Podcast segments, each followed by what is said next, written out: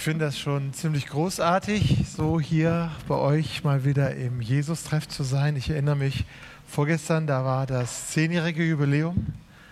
Jetzt habt ihr schon wieder das 15-jährige. So schnell geht das. Ich bin Roland, Roland Werner, ähm, gehört zum Christustreff in Marburg, bin da Prior, das ist so ein hohes Wort, aber bin vor allen Dingen Freund vom Jesus-Treff und ein Busenfreund von Tobi Werner. Ja. Okay, da reden wir jetzt nicht weiter drüber. Ich finde das cool, was ihr hier für Predigtthemen habt. Das ist immer spannend. Also ich sage dann irgendwie zu, ich predige dann und auf einmal kommt irgendwann ein paar Wochen vorher, David rettet Keila und flieht in die Wüste. Das ist mein Predigtthema. Was? 1 Samuel 23. Ne? Wir haben hier eine Wüste, das ist ja schon mal ganz gut. Ihr seid mutig. Ich habe das dann gelesen 3, Kapitel 23, ewig lang. Luther verstehe ich überhaupt nicht. Aber dann habe ich nochmal in Hoffnung für alle gelesen. Die neue Besetzung von Roland Werner gibt es noch nicht, da arbeiten wir gerade noch dran. Und da habe ich gedacht, das ist eine Soap Opera für Männer. Ja, so manche Soap Operas, also ich werde nicht sagen, was meine Frau guckt und ich manchmal mitgucken muss. Sturm der Liebe, okay. Das Furchtbare ist da, ich kann die Leute nie auseinanderhalten. Ich finde, die Männer sehen alle gleich aus, die Frauen auch. Aber wer sich dann in wen verliebt hat, das kriege ich irgendwie nicht mehr in meine Birne rein. Aber egal. Hier ist eine richtige Soap für Männer. Ne? Da geht es mit Blut und Gewalt und Wüste und Hitze und äh, Verfolgung und Verstecken und äh, sowas alles. Das ist alles, was so Männer so irgendwie so lieben, so ein Action-Thriller. Hier natürlich in der äh, Bibel.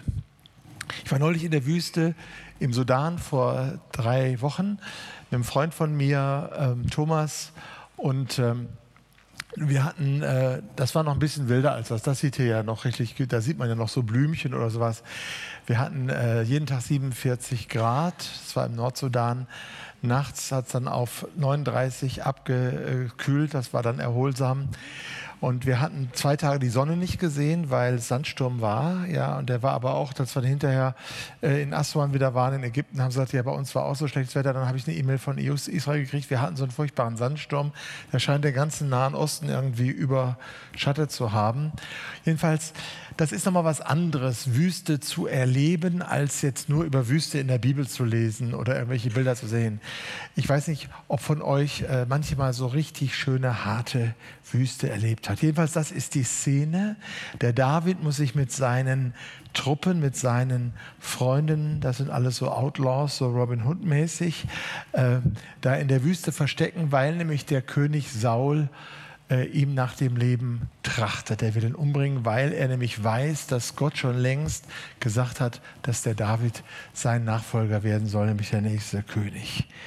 Und äh, gut, soweit sind wir jetzt. Und dennoch ist für mich die Frage, wie predige ich jetzt über diesen Text? Das ist etwas, was vor 3000 Jahren äh, passiert ist. Was hat das mit uns zu tun? Wo ist die Relevanz? Wo ist die Bedeutung für uns? Und da habe ich gedacht, ich mache das jetzt mal so, dass wir den Text auf uns wirken lassen, dass ich dann immer mal wieder ein paar äh, kleine Kommentare dazu gebe und dann habe ich hinterher eine Anwendung auf uns ganz persönlich. Und jetzt geht's los. Eines Tages erreichte David folgende Nachricht.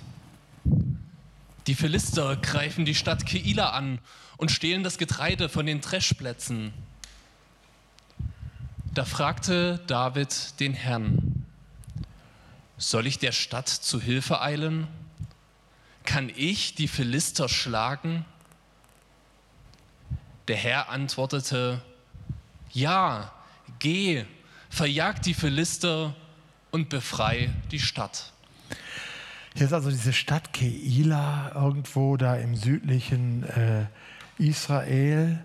Ein Hilferuf erreicht David mit seinen Outlaws. Die Philister haben angegriffen, die waren da in dieser Wüstenebene, sie waren technologisch überlegen, sie waren damals die äh, vorherrschende Gruppe. Immer wieder Aggression von den Philistern rüber nach Israel. Die Philister hatten schon das Eisen, während die Israeliten nur Bronze hatten. Das ist ein bisschen ungleich, so als ob die einen Laserwaffen haben und die anderen irgendwie so mit so Zahnstochern. Und jedenfalls, das ist die Situation. Und jetzt ist die Frage, wie soll David auf diesen Hilferuf dieser Stadt Keila reagieren? Und er beschließt erst einmal Gott zu fragen. Und er fragt Gott und kriegt eine klare Antwort, ja, geh dahin. Jetzt weiß ich nicht, wie der so das rausgefunden hat. Ich weiß ja nicht, wie du, äh, wenn du mal eine Frage an Gott hast, wie du das machst. Ja? Manche machen das einfach so, die holen dann ihre Bibel, die sie ansonsten nicht so oft benutzen, aus dem Regal heraus und sagen so, Herr, jetzt rede zu mir. Ne? Schlagen die Bibel auf und dann Dings. Ne? Und dann kann schon mal passieren, dass dann da drauf ist, und Judas ging hin und erhängte sich. Und da denkt man, naja gut, das passt jetzt nicht ganz so gut. Ne? Neuer Versuch, ne? ne? Äh, geh hin und tue das Gleiche. Ne? Okay, Herr, ich gebe dir noch eine dritte Chance ne? und ihr wisst, wie es weitergeht. Ne? Was zögerst du noch? Ja, also jedenfalls, der David hat offenbar eine Methode hier gefunden, wie er äh, Gottes Willen erfragen kann. Gott sagt zu ihm, geh hin. Aber die ganze Sache ist nicht ungefährlich, weil der König Saul äh, ja dem David äh, ans Leder will. Und wir haben, wenn ihr so wie ich vermute, ja heute zur Vorbereitung der Predigt nicht nur das Kapitel 23 alle gelesen habt, sondern auch das Kapitel 22, was davor ist, habt ihr ja noch in Erinnerung, dass der Saul sehr brutal vorgegangen ist und 25 Priester, also sozusagen Pfarrer und Gemeindeleiter des Jesus-Treffs, umgebracht hat in der Stadt Nob und gleich noch die ganze Bevölkerung inklusive Kinder und Frauen alle umgebracht hat. Also sozusagen für David aus dem Versteck herauszukommen, dann zu dieser Stadt zu kommen, das ist nicht ungefährlich. Und dennoch beschließt er es zu tun. Doch Davids Leute zögerten. Schon hier in Juda müssen wir um unser Leben fürchten. Und nun sollen wir auch noch nach Keila ziehen und die Truppen der Philister angreifen? Darum fragte David den Herrn noch einmal. Und wieder erhielt er die Antwort, geh nach Keila ich helfe dir, die Philister zu besiegen. Also die Leute sehen das ein bisschen kritisch. David will ja schon gehen, aber jetzt sagen die, nee, wir sind da doch etwas zweifelhaft, ob das so eine gute Idee ist. David betet nochmal, fragt den Herrn nochmal und äh, dann beschließt er es zu tun. Wir wissen gar nicht, wer genau zu dieser Zeit in Keila gewohnt hat, ob das Israeliten waren oder ob das Kanaaniter waren. Da sind sich die Ausleger, die Archäologen auch ein bisschen uneinig. Auf jeden Fall, David ist jetzt bereit, dorthin zu gehen und zu helfen. Da zog David mit seiner Truppe nach Keila, griff die Philister an und brachte ihnen eine schwere Niederlage bei. Ihr Vieh trieb er als Beute weg. So befreite er die Einwohner der Stadt.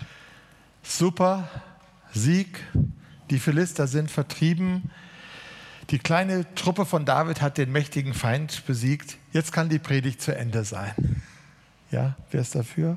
Okay, nein, lieber nicht zeigen. Doch es geht noch ein bisschen weiter.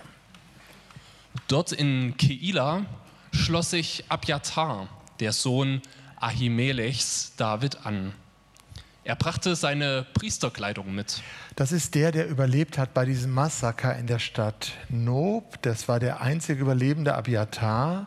Und der ist jetzt auch verfolgt und deswegen schließt er sich dieser Gruppe der Outlaws, der Verfolgten an.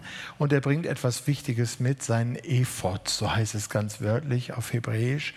Und wenn man das mal ein bisschen recherchiert, merkt man, dieses Wort Ephod hat zwei Bedeutungen. Es ist einmal die Priesterkleidung, das ist so eine Art Überwurf äh, die man da so trug, als Priester natürlich nur. Aber in, dieser, in diesem Überwurf war auch noch so eine Tasche drin und in dieser Tasche waren die Lose. Und das waren Urim und Tumim, kann man alles nachlesen im Alten Testament. Das waren so Lose, mit denen man den Willen Gottes hervor, äh, ja, den erbitten konnte. Und jetzt wird dieser Abiatar, der Sohn des Priesters Ahimelechs äh, wird zu dem quasi Haus- und Hofpriester von David, alias Robin Hood. Der hatte ja auch so einen Mönch bei sich, wenn ihr euch vielleicht an den Film erinnert. Als Saul hörte, dass David sich in der Stadt aufhielt, dachte er, jetzt hat Gott ihn im Stich gelassen und mir ausgeliefert. Jetzt ist die Falle zugeschnappt. David hat sich selbst gefangen in einer Stadt mit Mauern und Toren. Saul setzte sich sogleich sein ganzes Heer in Bewegung, um David und seine Männer in Keila einzukesseln. Wir merken, es wird jetzt spannend. Saul macht sich auf den Weg, er kommt von Hebron. Eine befestigte Stadt ist ja nicht nur ein Vorteil, sondern sie hat eben auch den Nachteil, dass sie umzingelt werden kann. Und das ist die Situation, die jetzt ganz bedrohlich wird für David. Als David Sauls bösen Plan bemerkte, rief er den Priester Abjatar zu sich und befahl ihm, die Tasche mit den Losen zu holen. Dann betete er, Herr, du Gott Israels, ich habe erfahren, dass Saul Keila angreifen und vernichten will, nur weil ich hier bin. Werden die Einwohner der Stadt mich an Saul ausliefern? Ist es überhaupt sicher, dass Saul kommt? Herr, du Gott Israels, sag mir, ob es stimmt, was ich gehört habe. Ja, er wird kommen, lautete die Antwort.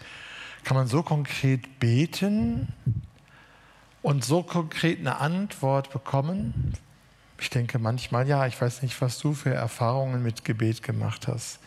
David konnte es offenbar, aber wahrscheinlich haben ihm diese Lose hier geholfen.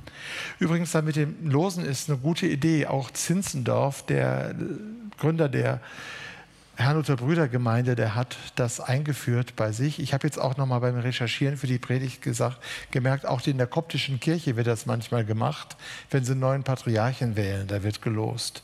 Ja, also wenn man mal irgendwie Nachfolgefragen hat, einfach losen. Ne? Der Zinzendorf, der hatte in so ein kleines Los Säcklein gemacht und da war ein Ja und ein Nein und ein Warte noch.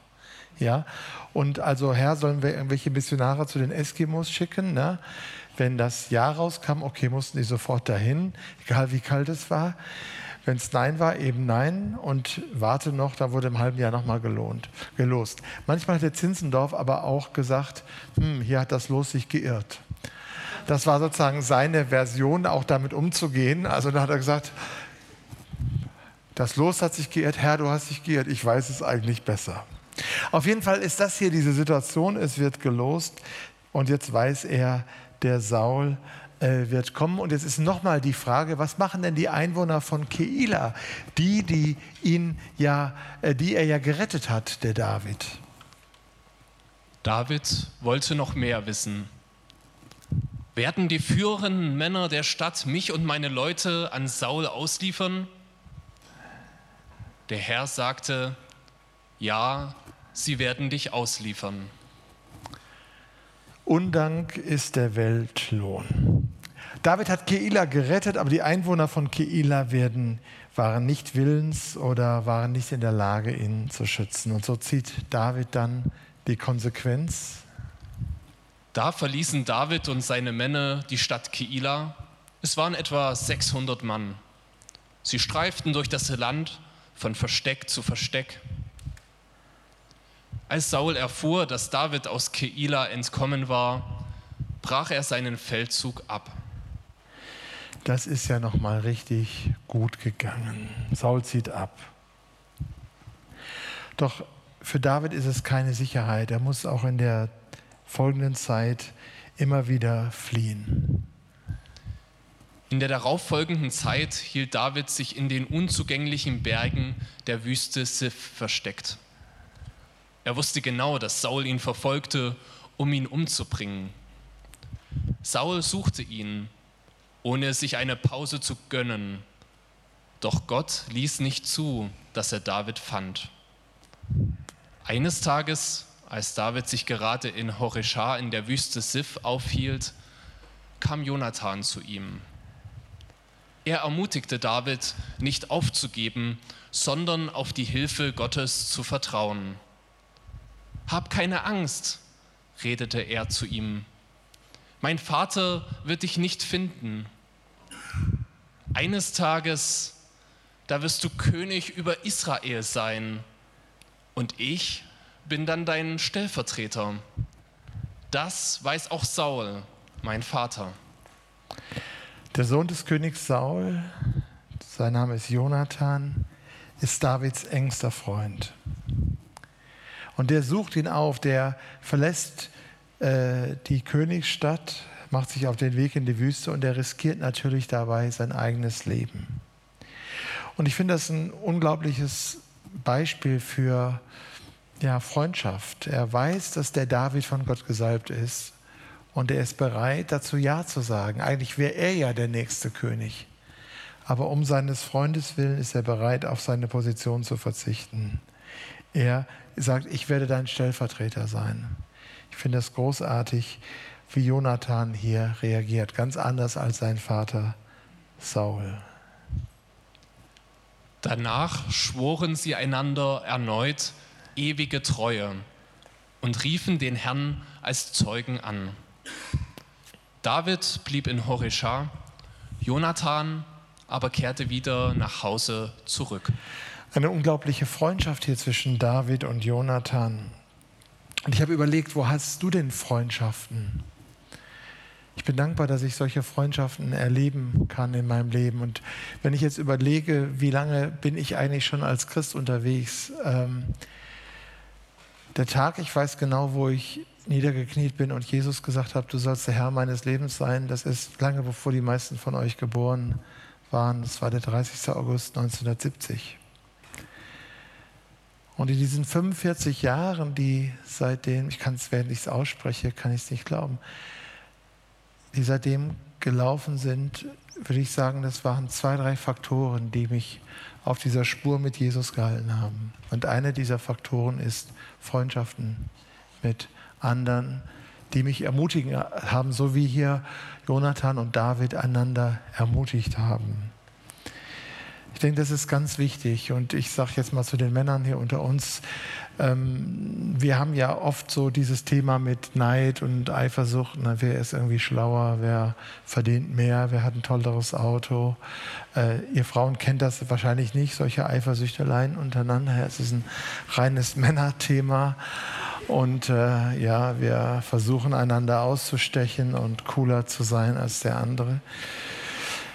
Bei aber das bringt uns nicht weiter, sondern wenn wir uns verbünden, wenn wir uns verbinden und die beiden, so wird es gesagt hier, Jonathan und David, die schwören äh, nochmal beim Herrn und sie rufen ihn als Zeugen und sagen, du sollst auch der sein in unserer, in unserer Freundschaft. Und solche Freundschaften mit Menschen, die uns ermutigen auf dem Weg mit Gott, die sind unglaublich wichtig. Für mich sind sie wichtig. Ich glaube, sie sind für uns alle wichtig weil der Weg als Christ ist ja nicht leicht und ist ja nicht unangefochten, das wissen wir alle.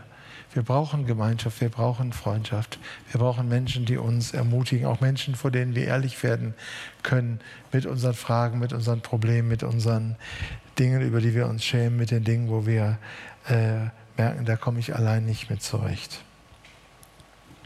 Es gibt jetzt noch eine Weiterführung dieser Geschichte. Ihr könnt den Rest des Kapitels 23 vielleicht zu Hause nochmal lesen.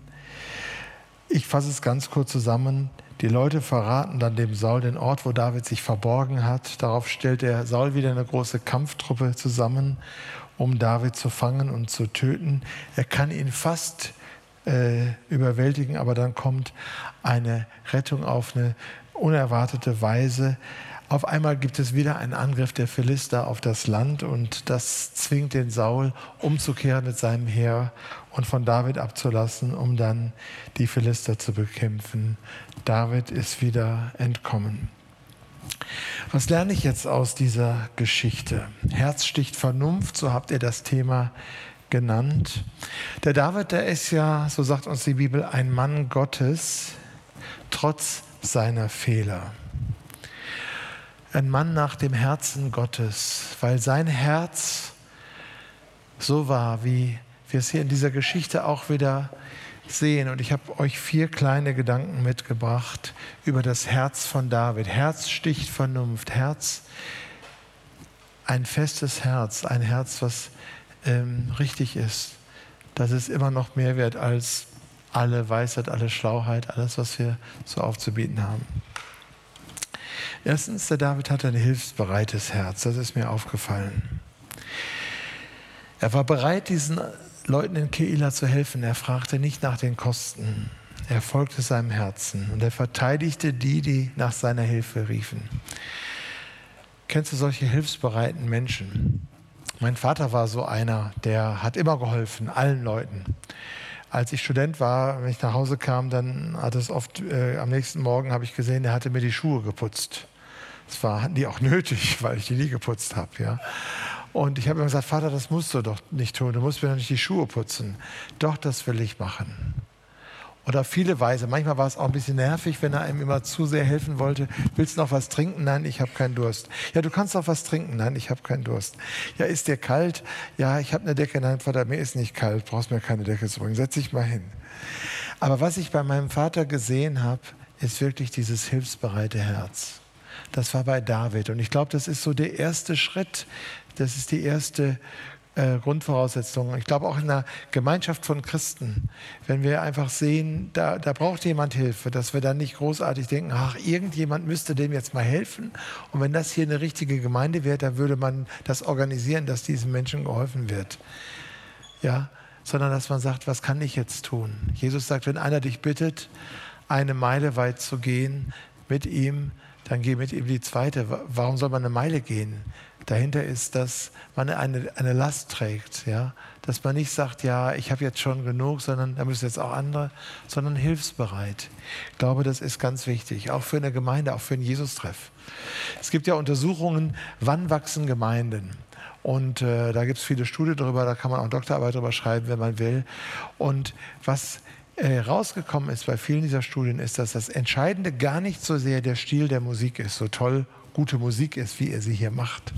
Ja, das finde übrigens fand ich, finde ich ganz toll. Und ich bin jetzt ja schon zwei Gottesdienste da und finde es echt großartig, dass Leute hier zwei Gottesdienste hintereinander Musik machen. Vorher aufbauen, vorher proben, vorher Soundcheck machen und dann zwei Gottesdienste. Machen sie bei uns in Marburg auch. Ich nehme immer einen Hut ab vor diesen Leuten. Aber das Entscheidende bei einer Gemeinde, ob sie wächst, ist dieser Faktor der Freundlichkeit, der Hilfsbereitschaft, der Wärme. Ob Menschen merken, ich bin hier gemeint, ich bin persönlich auch äh, von Interesse oder ich bin eigentlich uninteressant. Da, wo Menschen für andere Menschen einstehen, wo es Hilfsbereitschaft gibt und Freundlichkeit und Entgegenkommen und Höflichkeit, da wächst eine Gemeinde. Wir sollten uns so wie David um ein hilfsbereites Herz bemühen, uns nicht abwenden von denen, die nach uns fragen und von uns Hilfe erwarten. Das bedeutet zum Beispiel auch für mich von den vielen Flüchtlingen, die jetzt zu uns kommen. Ich war gestern in Ansbach, habe da einen Pro-Christ-Abend gemacht. Da waren fünf Abende, es war gigantisch. Viele Leute haben reagiert, haben Schritte im Glauben gemacht. Die ersten drei Abende hatte Elke, meine Frau, gepredigt. Dann habe ich die letzten zwei Abende gepredigt. Da sprach ich mit einigen Syrern, die mir ihre Fluchtgeschichten erzählen, wie sie gekommen sind über die Türkei und dann von Izmir in diesen Schlauchbooten da, sie nannten die auf Arabisch Ballona. Äh, ich kann ein bisschen Arabisch und da haben wir ein bisschen geredet. Und äh, da sind jetzt Menschen, die warten auf uns, die warten darauf, dass ihnen jemand hilft. Die einen, die waren, da sind 50 in einem Haus, in einem kleinen Dorf, müsst ihr nicht kennen, das heißt Wolframs Eschenbach, gibt es wirklich bei Ansbach. Und äh, da ist eine Frau, die kommt einmal in der Woche und macht den, gibt ihnen eine Stunde Deutschunterricht pro Woche. Ja? Und die sagten, unser größter Wunsch ist, dass jemand uns Deutsch beibringt. David hatte ein hilfsbereites Herz. Zweitens, David hatte ein hörbereites Herz. Er suchte in allen Situationen den Rat. Er ließ sich beraten von Abiatar, er ließ sich beraten von Jonathan, er ließ sich beraten von diesem Ephod, er ließ sich beraten, vor allen Dingen letztlich von Gott. Und auch das finde ich wichtig für mich. Habe ich immer schon meine vorgefertigte Meinung und da darf mir auch keiner reinreden? oder habe ich ein hörbereites Herz? Mir fällt das schwer, zum Beispiel auf mein Navi zu hören. Ja, ich musste jetzt am Mittwoch, nee, am Montag musste ich äh, von Marburg nach äh, äh, Augsburg fahren und äh, nach Ulm genauer gesagt. Und irgendwie kamen wir runter, aber ich kam über Heidelberg, weil ich jemanden abholte und dann kamen wir hier diese A6 entlang und dann sagte uns das Navi, wir sollten über die 81 und über Stuttgart fahren. Ja? Aber weil ich da irgendwie immer, nicht mit Stuttgart als Stadt, aber mit der Verkehrssituation um Stuttgart herum, teilweise negative Erfahrungen gemacht habe, ja nur teilweise, habe ich gesagt, das mache ich nicht. Wir fahren über Kreilsheim, wir fahren die A6 weiter und dann runter die 7. Mit dem Effekt, dass wir fast eine Stunde verloren haben. Ja. Ich war beratungsresistent. Das Navi hat immer äh, versucht, uns zurückzuleiten. Aber naja, da, wer nicht hören will, muss fühlen. David hat ein hörbereites Herz. Er hatte ein, und jetzt bitte ich die Damen und die Schwestern mir zu vergeben, er hatte ein brüderliches Herz geschwisterlich, sage ich jetzt mal. Diese Beziehung zu Jonathan war, ist für mich ein Vorbild für Freundschaft. Ich sprach gestern Abend mit einem Mann, 42 Jahre in Ansbach. Er erzählte mir, dass er jetzt an Krebs erkrankt ist. Er hatte einen Gehirntumor, das haben sie jetzt rausgenommen, die war auch in den Nebenhöhlen drin. Jetzt hat er eine äh, Bestrahlung gehabt. Und seine Klage war die, die wir in der Bibel auch immer wieder hören, dass äh, so wie in, bei dem äh, Gelähmten im Teich, am Teich Bethesda, Johannes 5, ich habe keinen Menschen. Er sagt, ich habe keinen. Er hat seine Eltern, die kümmern sich, aber die sind auch schon alt. Seine Freundin hat ihn verlassen, ähm, mit der er zusammenlebte. Ich habe keinen Menschen. Menschen sehnen sich nach Freundschaft und vielleicht gibt es auch unter uns welche, die sagen würden, ich habe keinen Menschen und eigentlich sehne ich mich so nach Beziehung, nach Gemeinschaft. Ich glaube, wir als Christen sollten uns darum bemühen, dass wir sozial kompetent werden, dass wir freundschaftsfähig werden, dass wir geschwisterschaftsfähig werden, bruderschaftsfähig werden, dass wir Menschen sind, die Freundschaft leben können. Und wenn du sagst, ich habe keinen, ich sehne mich eigentlich nach Freundschaft, dann habe ich einen Rat für dich. Und der Rat ist, werde du ein Freund. Weil wenn du ein Freund für andere wirst, dann wirst du auch Freundschaft erfahren. Das hat David verstanden. Und deswegen hat er, war er so attraktiv für die Leute. Deswegen haben sich die Leute um ihn geschart. Das war ja im Grunde der Jesus-Treff vor 3000 Jahren. Ne? Die mussten auch immer hin und her ziehen, so wie ihr. Ja. Was, was passiert da? Da passiert es, dass Menschen sind, die sind bereit, befreit zum Bruderschaftlichen, zum Geschwisterlichen, zum Freundschaftsleben. Das hatte David ein brüderliches Herz. Weil er halt Mann war, hatte ein brüderliches Herz. Okay? Bitte keine Gender-Diskussion an dieser Stelle. Und letztens und viertens, David hatte ein auf Gott ausgerichtetes Herz. Hilfsbereit, hörbereit, brüderlich, geschwisterlich und ein Herz, was auf Gott ausgerichtet war. Und das sehen wir zum Beispiel in seinen Psalmen, die er dichtete, in diesen Liedern, wo er sagt, Herr, meine Seele verlangt nach dir und dürstet nach dir.